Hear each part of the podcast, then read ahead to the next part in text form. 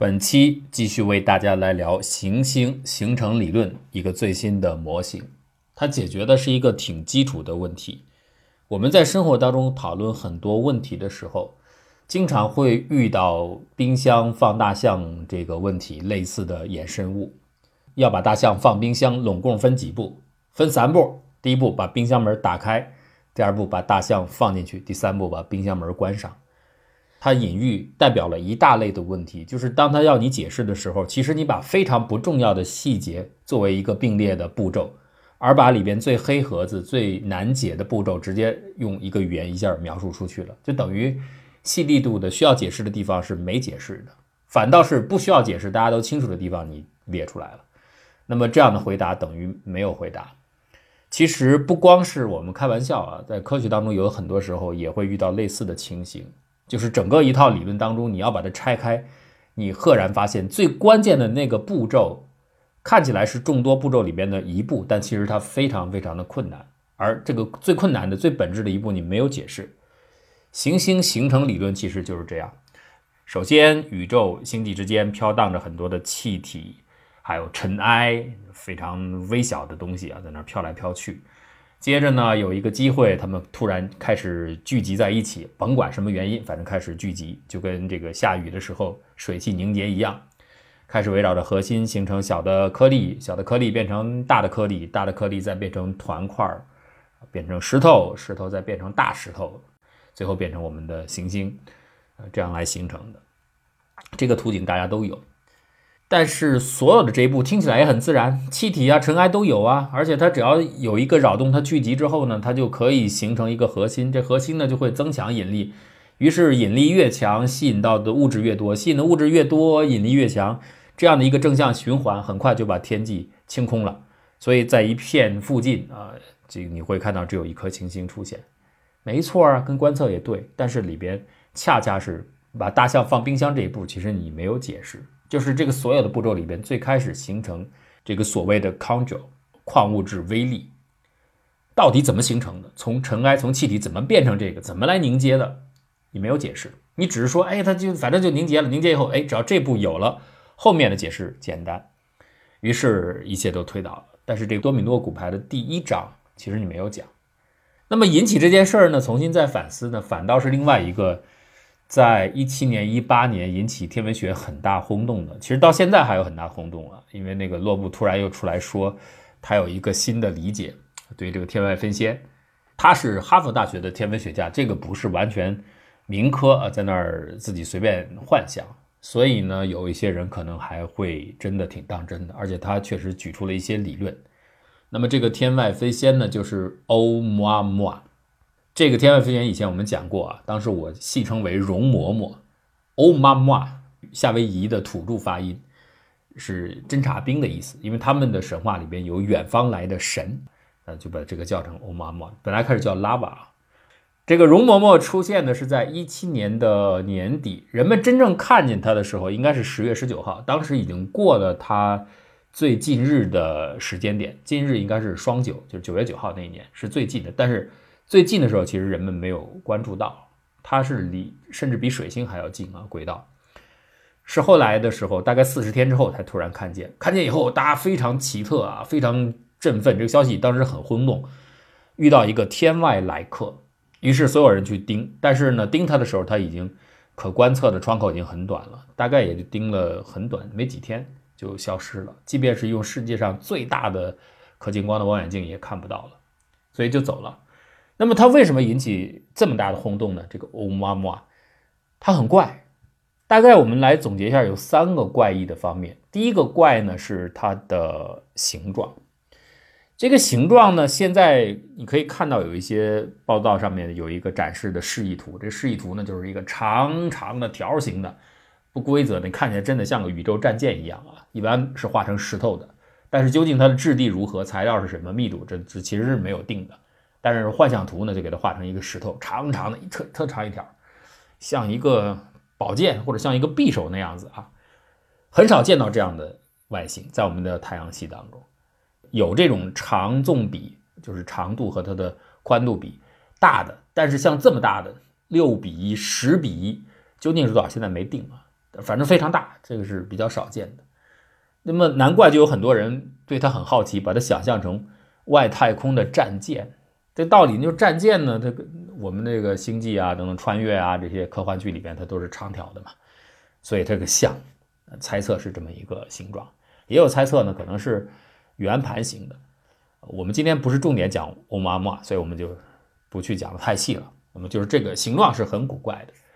其实啊，我们并没有人看到，不是说望远镜能够看见这个石头长什么样子，或者是这个冰块长什么样子，是看不到的。我们唯一能够看到的最强大的望远镜，也只是看到一个点光源，一个小小的光点而已。究竟里边是什么形状是不知道的，分辨不出来的。那怎么推测出它是一个正常的形状呢？是因为它的光度的改变。就是我们去观测啊，一会儿亮一会儿暗，这个正常，因为天体它在旋转嘛，所以呢，有的时候呢反射面积大它就亮，反射面积小它就暗。但是它的这个最亮的峰值和最暗的这个谷值，这二者的落差太大了，那只能证明有一点，就是你的反射面反射光的面积改变是非常大的，在不同的角度，所以这只能用一个很扁平的。圆盘状的形状、扁平的形状，或者就是这种很长的、长径比非常大的形状来解释，这是一个推测。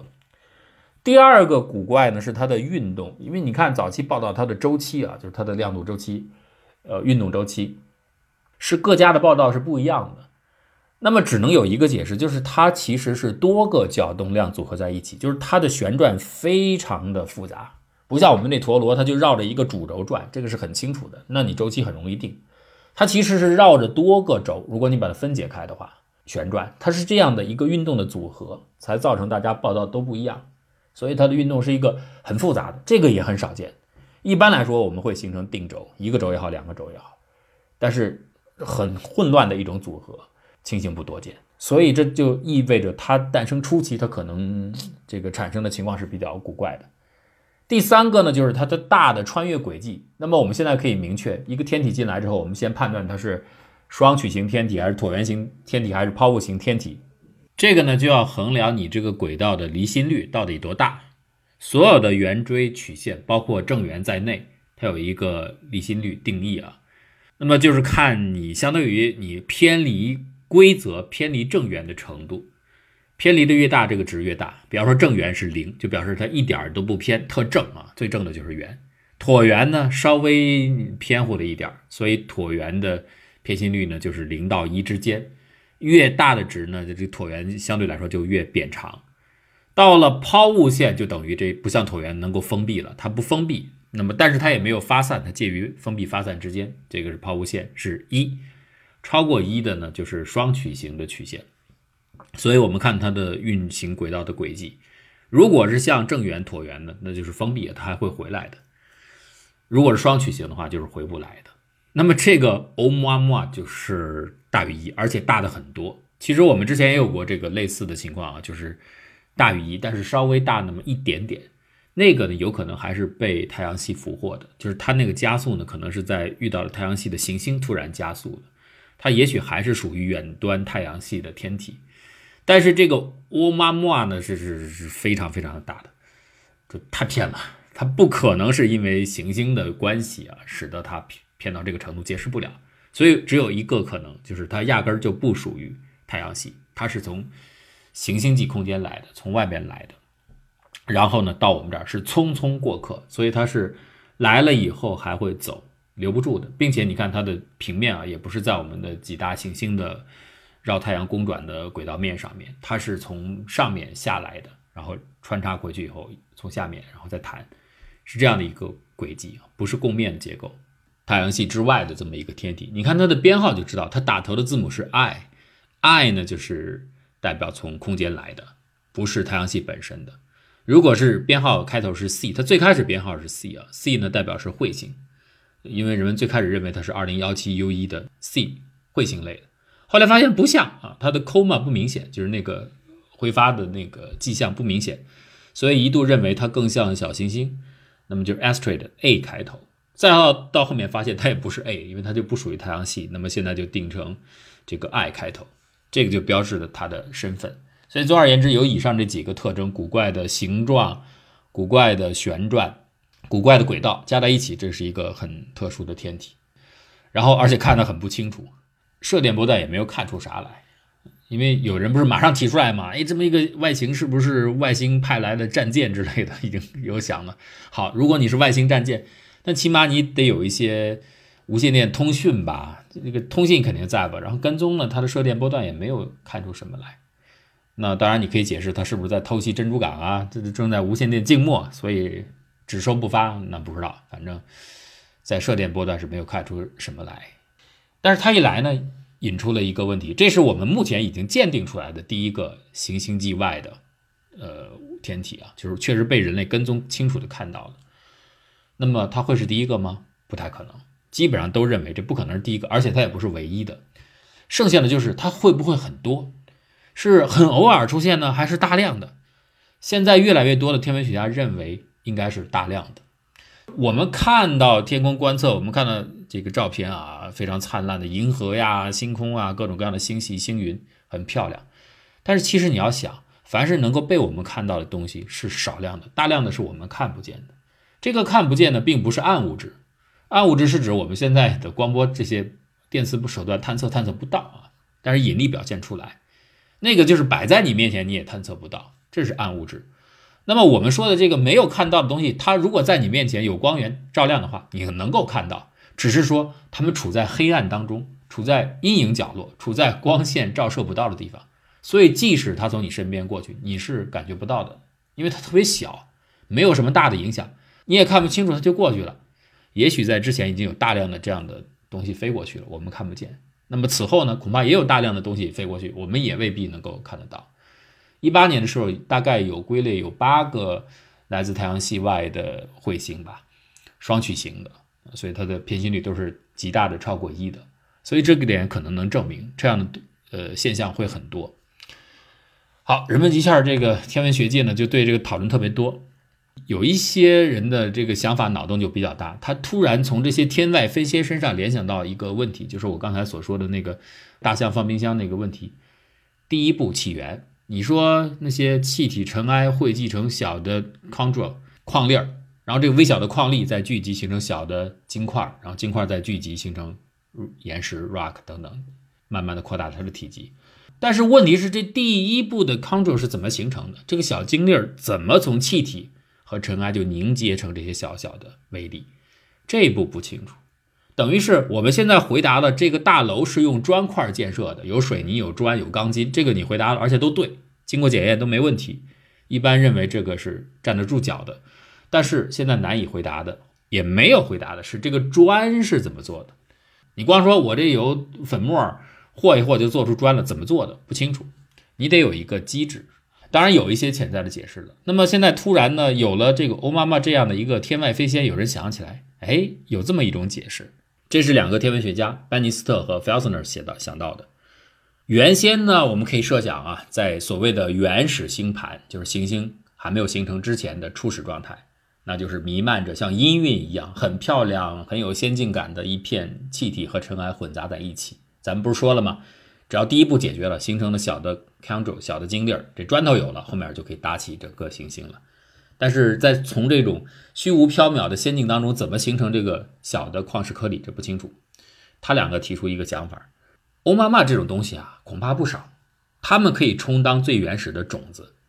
哎，大家说那个不是欧妈妈不是挺大的吗？块头挺大，它怎么来当种子？你不是说怎么形成那个小晶粒吗？对他们想了一个方式，不是它本身来当核心呢。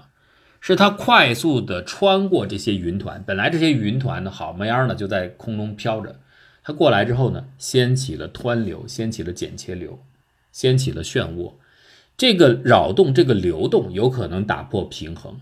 原本呢，这团不分上下、不分宣制、没有聚集点的这样的一片云气，突然经过这一番搅动，就形成了凝结。这个凝结过程当中，也许就突然出现了。看完之后出现了小的晶粒，小的建材砖块就有了。之后呢，砖块就开始聚集。另外呢，这个欧妈妈的这些物体呢，这一次过太阳系，它是很快了，它飞出去了。如果它的速度适中的话，说不定呢，它也可能就被截留下来，就在这个原地呢待下来了。而且他们认为，类似于像欧妈妈这些天外的天体是非常的多的，很普遍，只是人们不太关注。时间长了以后，它会大量的聚集，这个呢就会加速整个的过程，并不是说它的体量本身形成了未来行星当中的百分之多少的比例，占很大的比例，是说它们这个扰动真正形成的是那些云气啊，那些尘埃。它这个扰动的加速的凝结的过程，就像你种了一个种子，种子本身未必很大，但是种子种下去以后，很快它可以吸收周围的养料，快速的使核凝结长大，形成了行星。这点呢，也可能去解释为什么太阳系，你看越古老的恒星周围，它的行星很少，为什么呢？因为古老原初的时候，可以认为欧妈妈很少，就是这些种子非常少，种子少，当然就很难形成相应的结果。但是后来呢？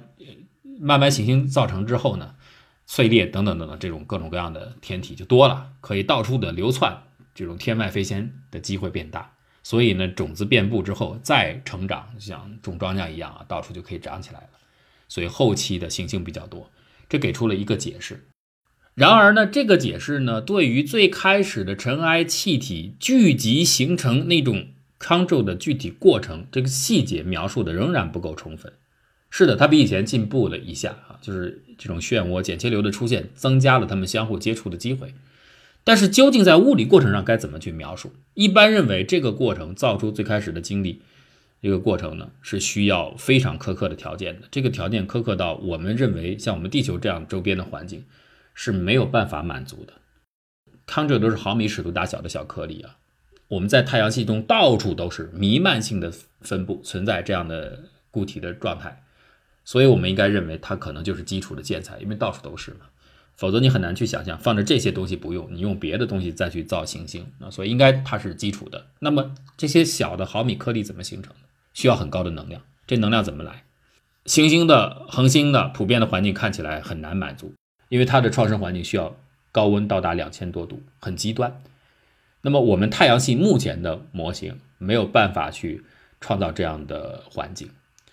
有一些补充的假设，比如说认为呢有一些其他的能源来供应，像超新星附近爆发产生出的强大的冲击波啊，比如有强大的磁场存在，呃，比如说像欧妈妈这样的小行星的撞击，就刚才提出的类似那样的理论啊，但是他说的具体了，又比如说像伽马射线暴提供的能量，或者呢是来自恒星正在形成过程当中有小行星还在熔融状态提供的热量，那么有这么一些假说了。这些所有的假说都依赖于要有一个特殊的补充能量源，创造这样的极端环境，然后让 control 出现，造出就有一个集中的制造工厂。能不能让这个工厂分布开呢？你太集中了，总是让人觉得你提的苛刻。那么，二零一七年的时候，加州理工西蒙洛克和斯图尔特他们这个小组提出了一个模型，也是受到欧妈妈的启发。他们同样假设这样的我们没有看得很清楚，但实际上在宇宙当中大量存在的行星际间逛来逛去的这样的天体，是大量的、非常存在的、普遍的。如果他们真的是满足这样的条件，非常多、很普遍，那么他们是真正的造就所有的这个小精力 control 的原生的环境。那么如果它的量很多的话，那这个环境、这种工厂到处都可以。怎么来做呢？就是他认为有两个或者多个这样的。游荡的天体发生了剧烈的碰撞，年轻的星系正在形成的时候，从外边闯来大量的这种闯入者。反正闯来之后，你认为它很多，就像一锅台球一样，一桌到处蹦来蹦去，不停的相互冲撞，冲撞之后产生巨大的能量。这个碰撞的过程将会引起气体的蒸发，而蒸汽会迅速的向外扩大体积。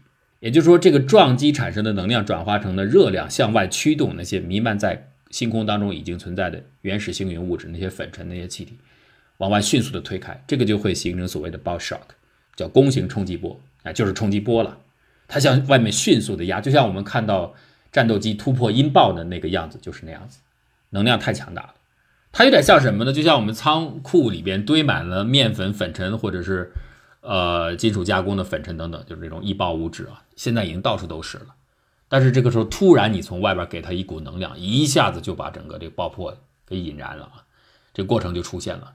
弓形冲击波出现之后，向外边就像砸到气体上一样啊，迅速的向外扩张。但是它很快就撞到了界面，因为能量太大，大到你虽然是柔性的气体，都已经无法容纳下这么多的能量，所以到了界面上之后，它会迅速的回弹。中间是低压区。这个回弹的过程向低压区的聚集形成的蒸汽雨流是非常强大的，足以把原始的粉尘就像面团一样给捏合在一起。是气流把这些已经气化的岩石的小液滴重新聚集在一起，形成康轴。用计算机模拟这个尺度刚好和我们现在观测大体是一致，就这个模型符合的非常的好。有了这些康轴之后呢，剩下的行星形成理论依然可以再用啊，从砖头搭出大高楼大厦，这都没有问题了。这个解释呢，从模型模拟来看确实很不错，是一个很好的结果。但问题是，马上有人提出来了。你成立的前提是要有不断的有这样的爆炸才行，就是这个你认为是制造康轴、制造砖块的工厂，那这个工厂应该到处都分布分配的有，有这个撞击发生，撞击要想发生，必须有很多的欧妈妈这样的天外的闯入者进入到星系过程当中，才能把原始的星云给驱动开。那么这个欧妈妈从哪儿来的呢？你可以说那是从更古老的行星分解之后产生的。那么那些行星又是从哪儿来的？它又要。有它的种子工厂，它又有它的闯入者，所以这个引来引去还是会出现很古老的这个问题啊。就第一个类似于欧妈妈这样的种子，你说它是种子，那么第一个种子从哪儿来的？到目前为止，现在还是不清楚。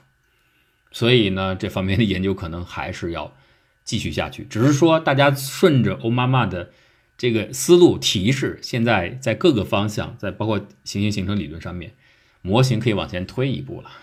至于对不对呢？我们还要再去检测，也许更多的数据来才能看得很清楚。但是麻烦的是，像欧妈妈这样的东西啊，就算我们现在都推测它可能很多，甚至每年都不停的有来的，我们只是看不见，悄无声息的。有人举过例子嘛？